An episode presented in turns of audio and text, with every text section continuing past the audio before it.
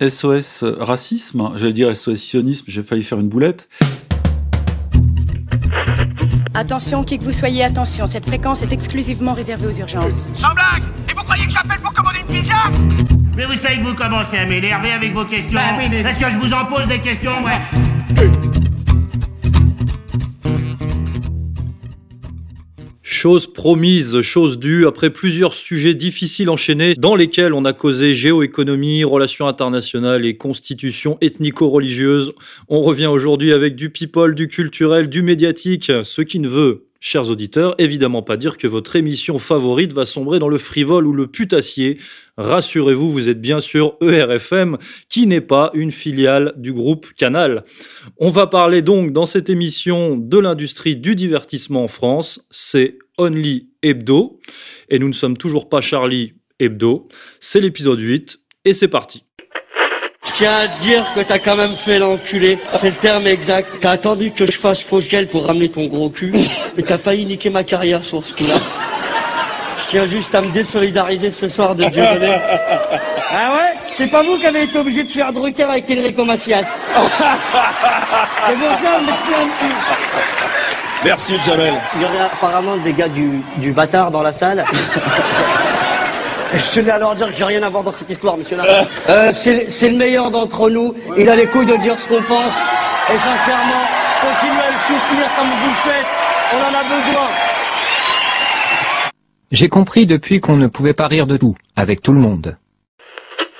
Alors, Monsieur Corias, c'est un sujet, une thématique que vous connaissez bien. D'ailleurs, vous avez produit cette semaine sur le site ER un papier euh, sur ce, ce cas emblématique sur lequel on va revenir. Ne me dénoncez pas, s'il vous plaît, monsieur Debrague. Ah si, si, euh, les, les auditeurs et les lecteurs euh, ont reconnu votre plume. Et donc on pourrait partir de ce cas emblématique qui est le cas euh, Jamel Debbouze. Jamel Debbouze essoré, rincé, j'ai envie de poser une question, sacrifié par, par l'industrie du divertissement français. Enfin français, je me comprends, hein, comme dirait l'autre.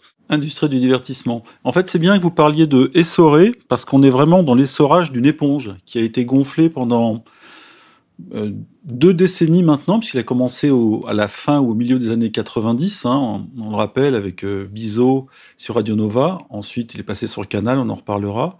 Et donc, cette éponge a été gonflée de tous les jugements de valeur et les clichés de la doxa euh, dominante, c'est-à-dire la bien-pensance ou la, la politiquement correcte, c'est-à-dire euh, l'immigrationnisme, l'antiracisme, le socialisme. Voilà. Et, et Jamel, euh, alors, on ne sait pas si, vraiment si c'est à son corps défendant ou si c'est par opportunisme, c'est peut-être les deux, par ignorance ou par complicité. Il s'est fait le complice euh, de, justement, de toute cette propagande d'État qui, je le rappelle, ou on peut le dire, hein, de manière visible ou invisible, est ou était socialo-sioniste, ça change un peu aujourd'hui, qui a utilisé ainsi un vecteur euh, populaire qui, pour asséner euh, à la jeunesse, c'est très important, un message qui, par ailleurs, passe par l'école, passe par les médias, mais les jeunes étant plus sensibles à un discours par un autre jeune et un discours humoristique à la propagande d'État, donc ça a été beaucoup plus simple de passer par Jamel. Jamel, en fait, a été quasiment un, média lui tout seul. Alors, il a eu des clones, hein, il y a eu des gens qui lui ont ressemblé, il y a eu toute une pépinière de jeunes talents des cités qui sont venus après lui, il a ouvert la voie, mais on a l'impression que ces gens-là ont été utilisés pour quelque chose qui les dépassait un petit peu, même si par ailleurs il peut avoir du talent. hein. Personne ne nie ici le talent de Jamel. Alors pourquoi Jamel n'est plus à la mode de nos jours? Eh bien justement parce que il a été le, le produit d'une époque, et cette époque était socialo-sioniste, c'est-à-dire que lui avait comme mission d'abord de représenter les banlieues, euh, ce qui n'était pas le cas de tout le monde, parce que tous les banlieusards ou les, tous les immigrés ou tous les quartiers ne se sentaient pas forcément représentés par euh, Jamel, euh, qui, je le rappelle, euh, est quand même, et je dis ça sans, euh, sans méchanceté, euh, un infirme bègue sous-cultivé, c'est-à-dire que c'est son jeu, en même temps son personnage, et donc il y en a qui euh, n'ont peut-être pas voulu être représentés par ça, et on leur a asséné cette représentation.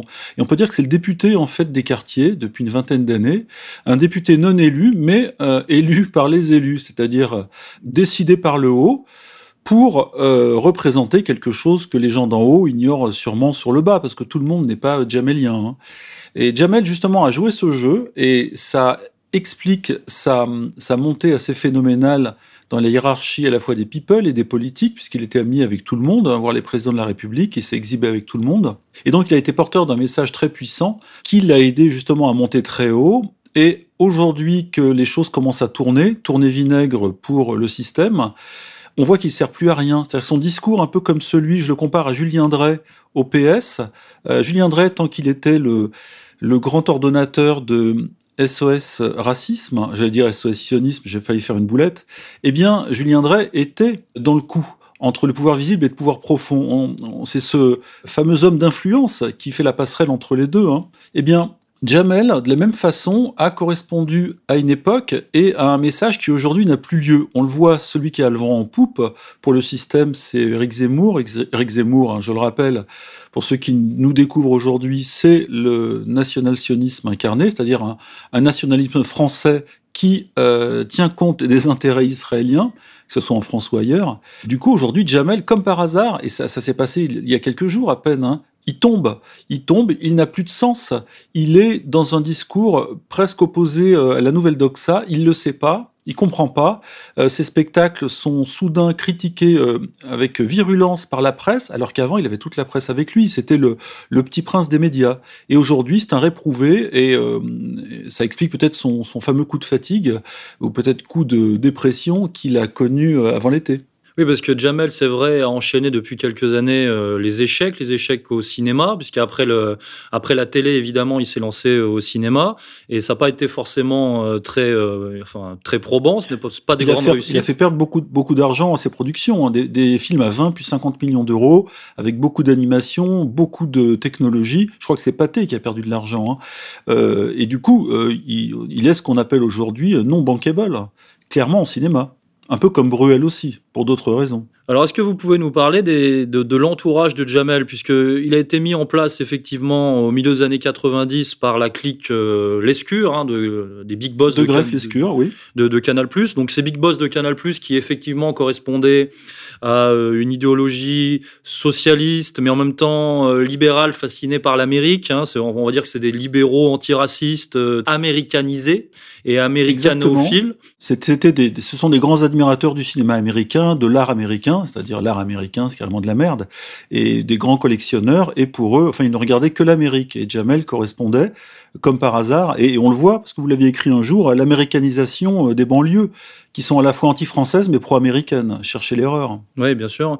Et donc ce sont ces gens-là qui ont installé euh, Jamel à l'époque. Et puis euh, dans un premier temps, il était entouré, il était entouré, il était secondé par le, fameux Kader Aoun qui a, qui a qui a encadré une grande partie des humoristes euh, qui chutent en ce moment justement. Mais Kader Aoun, il a organisé en fait la nouvelle pépinière d'humoristes venus des quartiers pour Canal+. Il a été à la fois leur producteur, leur auteur. Euh, et aussi en se servant, comme on dit, des VHS qui venaient d'Amérique, hein, des grands auteurs américains qui jouaient dans le Saturday Night Live Show. Donc, il a, il a créé un système pour faire monter en grade et pour donner de la crédibilité professionnelle à des artistes qui avaient parfois un talent brut, parfois peu de talent, mais qui, euh, avec dans la bouche les meilleurs sketchs traduits américains, pouvaient passer pour des grands humoristes. Donc il y a eu une construction comme ça, d'une espèce de nappe de déconneurs qui correspondait à l'esprit canal, c'est-à-dire à la fois socialo-américain, et qui, euh, euh, effectivement, ont, ont presque éradiqué pas complètement, mais, l'humour français, et puisque l'humour à ce moment-là avec eux devenait branché, c'était la pointe de l'humour, il fallait être Canal, il fallait être Jamel Comedy Club, etc.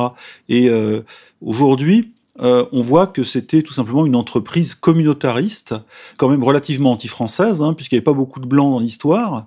Et je dis pas ça par euh, racialisme, hein. c'est juste qu'il y a une réalité. Et Jamel, qui se battait toujours, comme on dit, pour l'inclusion des immigrés dans la France, se rendait pas compte qu'il euh, fonctionnait lui-même de manière très communautaire. Et, c'est pour ça que je reviens à votre question initiale. L'entourage de Jamel, c'était évidemment pas seulement les autres humoristes qui ont été produits par Canal, les Eric et Ramsey, etc., mais aussi euh, toute la clique de ses frères, des gens de trappe, euh, qui, euh, qui montent là un fonctionnement clanique qui au départ a été très soutenu et qui ensuite a montré ses faiblesses lorsqu'il a fallu se professionnaliser. Oui, et il me semble que Jamel, justement, ces dernières années, a changé un petit peu d'encadrement. il s'est tourné vers d'autres gens comme Bernard Zécry et d'autres. Alors justement, Kader Aoun, au départ, c'est quand même un politique. Hein. C'est quelqu'un qui a fait Sciences Po, il n'est pas du tout idiot, il sait très bien ce qu'il fait. Il a mis dans la bouche de Jamel et d'autres, euh, parfois des choses qui étaient euh, très politiques, alors que Jamel est euh, justement sous la coupe de Bernard Zécry, qui est quand même un trotskiste, un ancien de Canal. Donc maintenant, il est produit par Zécry, qui d'ailleurs a été à la tête de la chaîne télévision, qui s'est cassé la gueule, comme on sait, à cause de la bien-pensance qu'elle qu'elle diffusait. Eh bien, il y a eu un changement, en fait, là aussi, de, direction politique chez Jamel, euh, puisque lui-même est une éponge. Et quand il était euh, sous l'influence de Kader Aoun, on peut dire que ses sketchs étaient quand même plus pertinents, plus sociaux, plus politiques. Il a d'ailleurs à un moment donné euh, frôlé la dieudonisation, puisqu'il a voulu se rendre véritablement indépendant comme Dieudonné, qui, au milieu des années 2000, suite au sketch de chez Fogiel, a compris qu'il survivrait tout seul, et la montée de l'Internet lui a donné raison. Aujourd'hui, Dieudonné est indépendant et malgré les coups qu'il reçoit, c'est un véritable modèle de réussite, euh, une réussite à la fois économique, politique, personnelle et évidemment humoristique. Jamel, c'est l'inverse. Il a obéi justement aux sirènes euh, du politiquement correct. Il a été euh, mis sous la coupe de gens qui sont presque, je dirais, les, les des anciens 68 arts euh, pro-associationnisme, et le résultat, c'est une catastrophe. C'est-à-dire qu'il est complètement décalé, il est perdu, il se fait stifler dans les dans ses spectacles, et euh, la presse maintenant, la, presse un peu euh, honnête, je dirais, est contre lui. Voilà, donc c'est quelque chose. Je rappelle juste moment où il a voulu s'affranchir de son producteur à l'époque, je crois au début des années 2000, je crois que c'était Jimmy Levy. Je veux pas dire de bêtises, hein, ce sera à vérifier.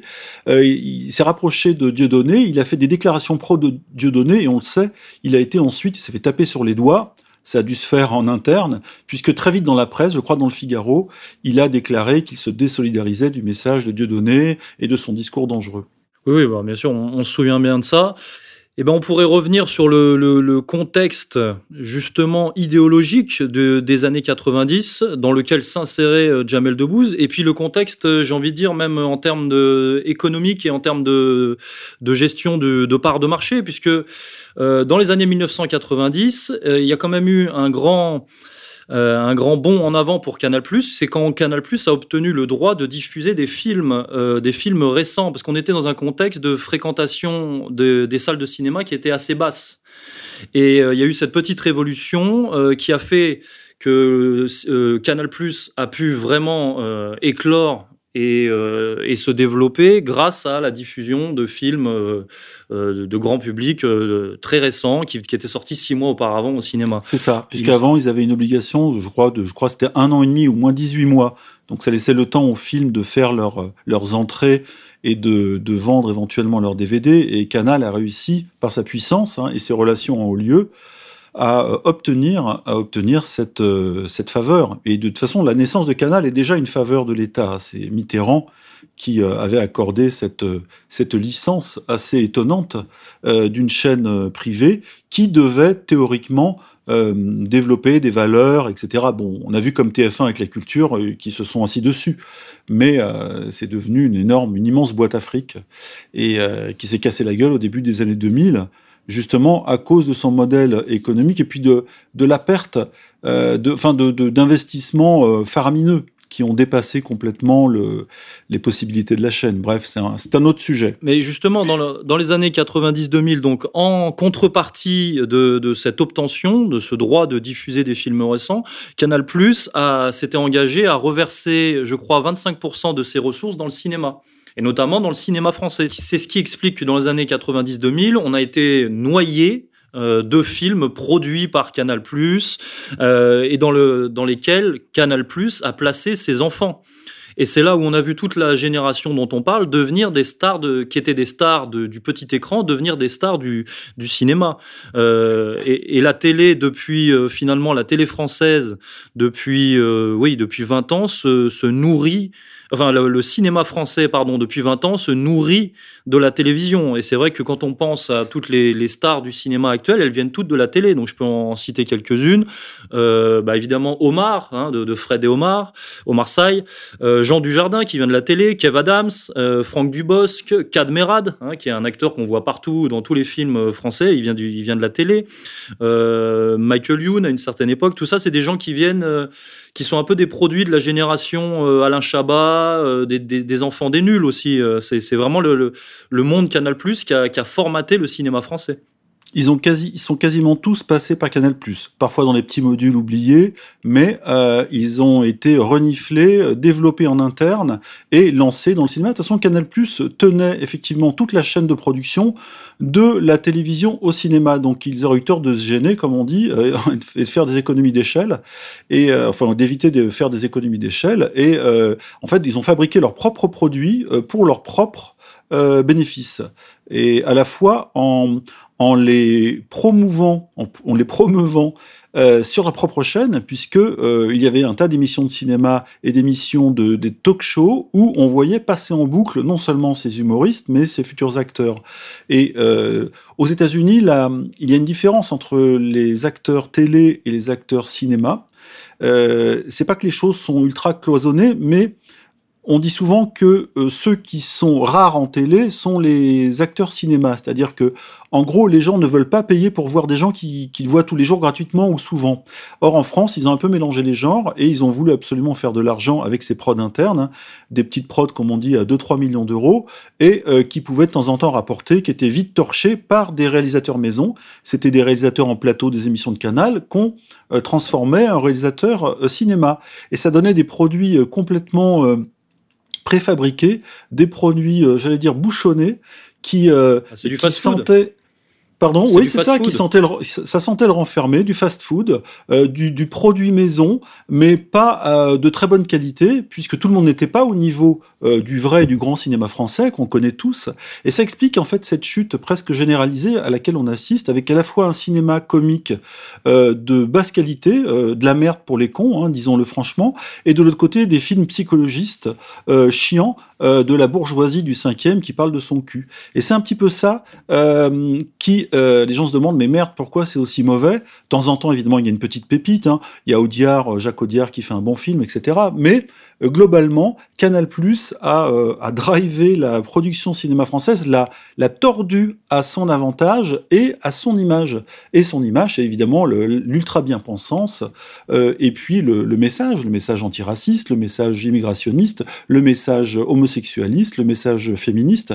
Et là, on retombe sur les pattes mondialistes des grands dirigeants de Canal, adorateurs de l'Amérique, bien pensants et bien en cours chez les socialistes pendant une quinzaine d'années, qui leur ont accordé cette chaîne, et euh, évidemment sous, sous condition. Et pour, euh, euh, pour avoir le droit de poursuivre euh, l'aventure Canal+, il fallait évidemment correspondre à, à, ce, à ce catéchisme. Et ils l'ont très bien fait. Sauf que le prix à payer, on l'a vu aujourd'hui, c'est un effondrement du niveau. Oui, c'est un effondrement du niveau. Et effectivement, quand les gens se demandent mais pourquoi le cinéma français, la comédie française est-elle devenue si mauvaise, etc. Ben, on a peut-être un facteur explicatif. Peut-être que la télé et la télé euh, esprit canal a tué le cinéma et la comédie française. Il faut, faut- il faut peut-être se poser ces questions. Et c'est vrai qu'en plus, non seulement il y a les questions idéologiques dont vous avez parlé, mais il y avait aussi cette, cette manière de gérer la production qui était quand même une. On, sent vraiment que c'est vision à court terme. Euh, recette miracle, hein, on, gag sur gag, on tire sur la corde, adaptation de bande dessinée euh, dans, tous les sens, des suites multiples, hein, euh, machin, machin 2, machin 3, machin 4, euh, et au final ça c'est une bulle en fait. En fait, le cinéma français, l'industrie du divertissement euh, français des dix dernières années est une bulle qui est en train d'éclater, puisqu'on voit bien que les, audiences rechutent, les audiences télé rechutent, les audiences cinéma rechutent, et puis maintenant il y a la concurrence euh, d'Internet, il y a les grandes plateformes comme, euh, Netflix et compagnie. Donc finalement, oui, la génération Canal était à l'image de l'idéologie néolibérale, c'est-à-dire vision à court terme et pas de pas de fond, manque de fond. Et on, se rend compte que, et c'est pour ça que c'est pas rien la, la, révolte au- des Gilets jaunes, c'est que depuis un an, beaucoup de choses ont changé euh, dans le showbiz. Je dis pas que la révolte des Gilets jaunes a été faite pour euh, euh, faire se casser la gueule le showbiz, pas du tout. Sauf que ça a tout changé, puisqu'aujourd'hui les stars sont remises en question, comme les journalistes, comme les hommes politiques, et de manière très brutale sur les réseaux sociaux qui, qui forment aujourd'hui la nouvelle opinion.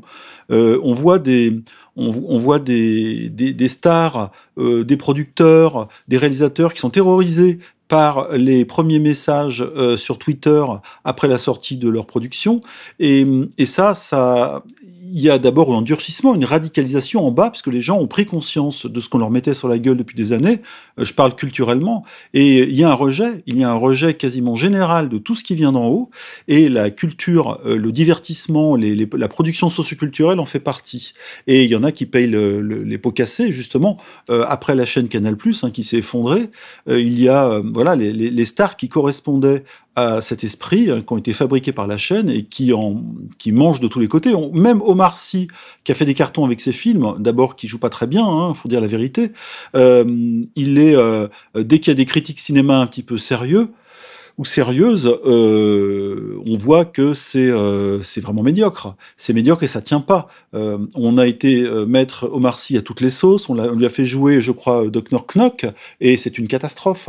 Et, et, là, on voit les limites de ce système, euh, qu'un système d'usurpation, d'imposture, de mensonges généralisés. Et aujourd'hui, ça passe plus. Non seulement euh, avec les justement les, les, les, vérités qui montent des réseaux sociaux, mais avec la nouvelle conscience des gens, hein, une conscience qui a été acquise en 10 ou 20 ans sur l'Internet. Et aujourd'hui, tout ça se rencontre et ça fait mal. Oui, oui, effectivement. Alors, je voudrais dire trois choses euh, autour de notre sujet.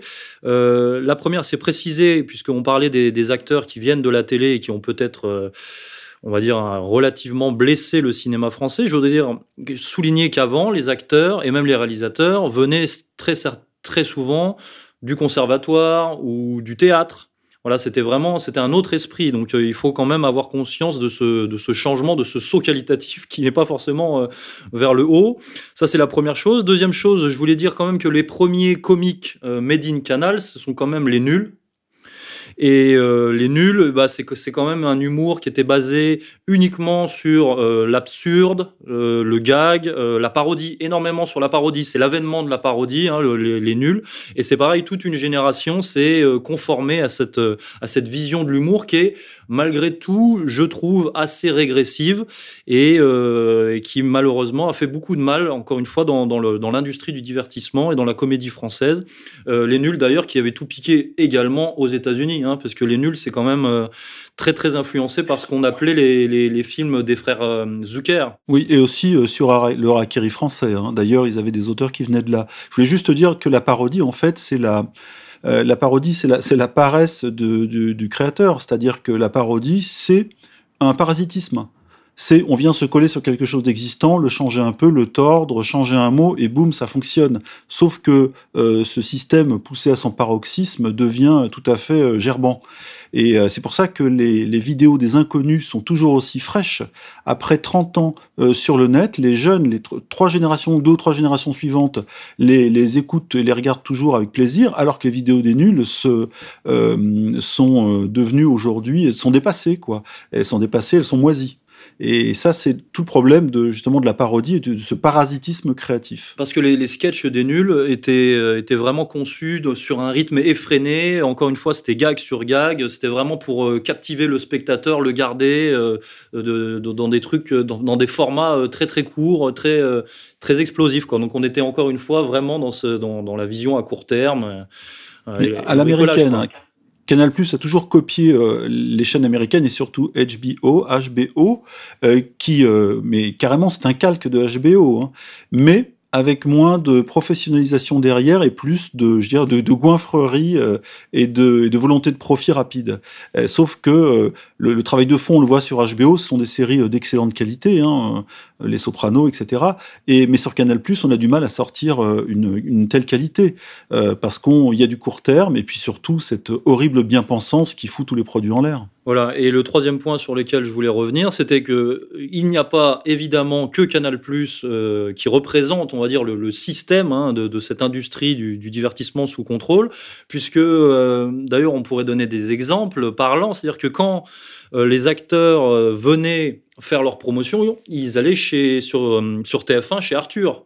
Hein, les enfants de la télé, ça dit bien ce que ça veut dire. C'était l'émission phare dans les années 90-2000, justement, des années 2000, l'émission phare de, promotion euh, de, des, des, nouveaux produits cinématographiques français. Oui, parce que, Arthur, c'était l'impact, c'est 5-6 millions de téléspectateurs, c'est la puissance de TF1, je rappelle, première chaîne européenne quand même. Euh, à côté de Canal, Canal+, c'est une micro-chaîne, sauf que Canal+, c'est un peu le, réacteur nucléaire de la branchitude. Donc il fallait les deux. Évidemment, la puissance de TF1 avec euh, le, comique balourd Arthur, euh, producteur enrichi dans la revente de sa boîte de prod en démol. On voit ce que c'est, la télé poubelle. Hein. Et, euh, de l'autre côté, Canal+, avec euh, le chic parisien et, euh, et cette, cette branchitude socialo-sioniste qui donnait des leçons à tout le monde et qui a fini par écœurer euh, des centaines de milliers d'abonnés, hein, qui se désabonnent, je crois, par coup de 300 ou 400 000 par an maintenant. Donc évidemment, c'est un système, Canal+, TF1, on pourrait même, euh, enfin c'est pas forcément le sujet, mais on pourrait même parler de France 2, qui est, qui est une chaîne euh, pareille, qui, on, pourrait revenir sur les propos de Delphine Ernotte, hein, euh, sur les mâles blancs de plus de 50 ans, qui reflètent quand même une idéologie. Alors là, Delphine Ernotte, elle, c'est une fille de la grande bourgeoisie, féministe, membre du Club Le Siècle, mais elle a été mise en place par des gens notamment, je pourrais le citer, euh, David Kessler, qui, qui, qui, reflète également cette idéologie mondialiste, américanophile, très PS, les réseaux Dominique Strauss-Kahn, euh, Young Leader, euh, un rock, euh, etc. Ouais, et d'ailleurs, ce qui est drôle avec euh, les productions de France Télévisions, comme vous dites, c'est que c'est d'abord, ça a moins d'impact que TF1 et c'est très médiocrement produit. C'est-à-dire que c'est un peu en dessous de TF1 et de Canal+, en termes d'image et en termes de, de puissance. Et, on voit d'ailleurs que les, les fictions, même qui marchent, hein, c'est ça qui est assez euh, dérangeant, mais ça s'explique, les fictions produites par France 2 ou France 3 qui marchent sont d'horribles, d'horribles leçons de propagande pour imbéciles, une infantilisation quasiment jamais vue à la télé, avec toujours des histoires de migrants qui souffrent et euh, d'inspecteurs qui viennent sauver euh, les, euh, les gentils migrants face à des nazis déchaînés dans les montagnes. Enfin, ça dépasse l'entendement. On dirait presque une parodie, mais c'est presque une parodie du, des, du catéchisme du système. Et on en est là aujourd'hui, et tout est en train quand même de se casser la gueule. Il y a toujours évidemment des gens qui regardent la télé, mais de moins en moins.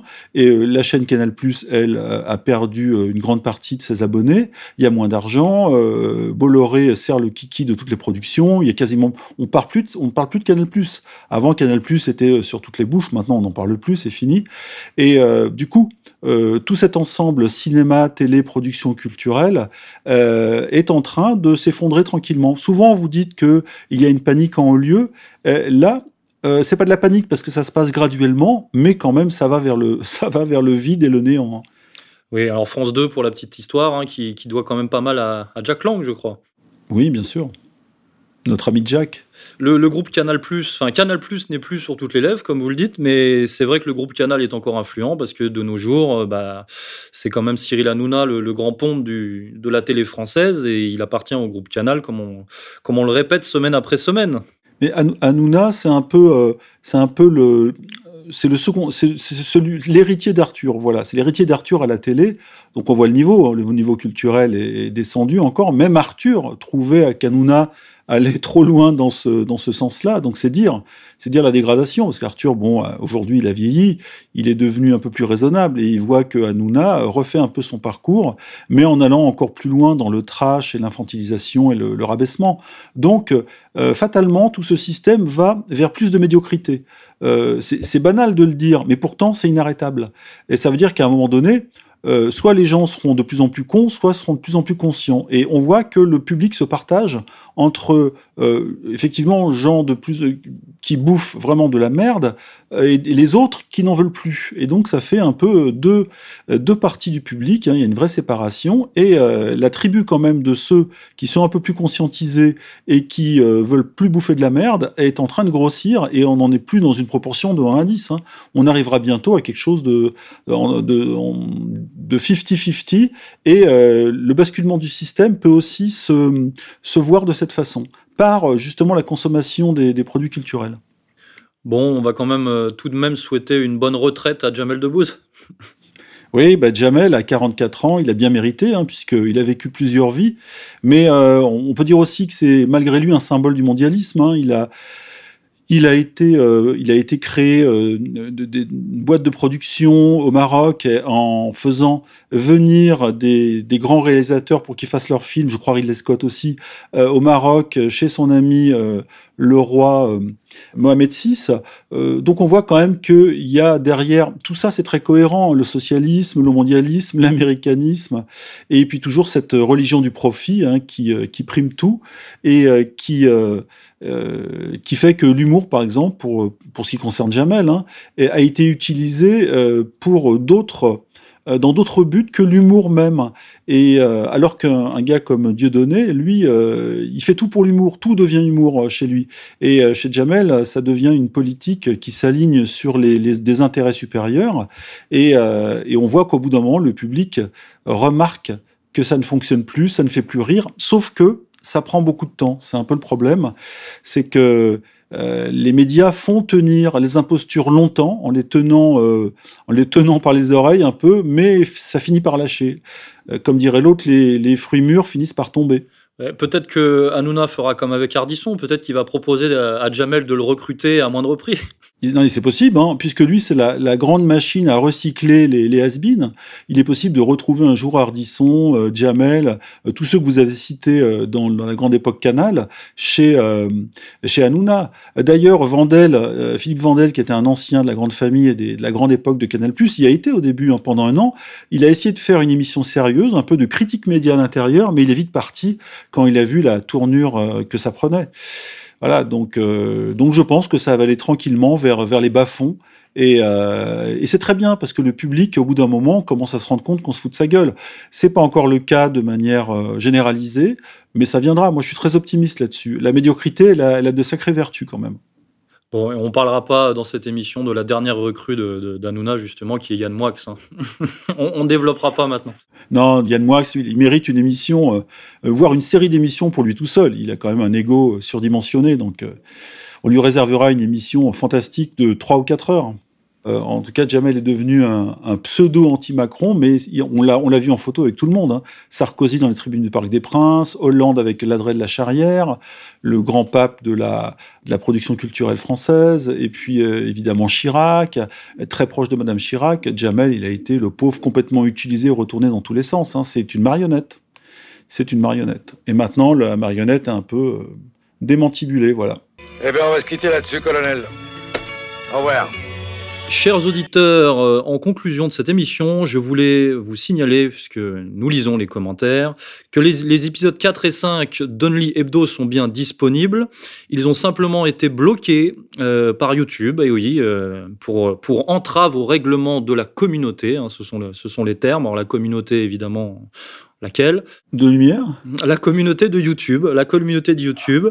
Et c'est pour ça que de certains auditeurs sont passés à côté de ces épisodes, mais je vous réassène ici que tous les épisodes d'Only Hebdo sont systématiquement disponibles sur le site d'égalité et réconciliation et sur ERFM et quasi automatiquement sur YouTube, mais parfois sur d'autres plateformes comme Dailymotion lorsque nous nous faisons censurer. Et oui, cela peut arriver pour diverses raisons. Ces épisodes seront en vente partout dans tous les tabacs de France et de Navarre bientôt.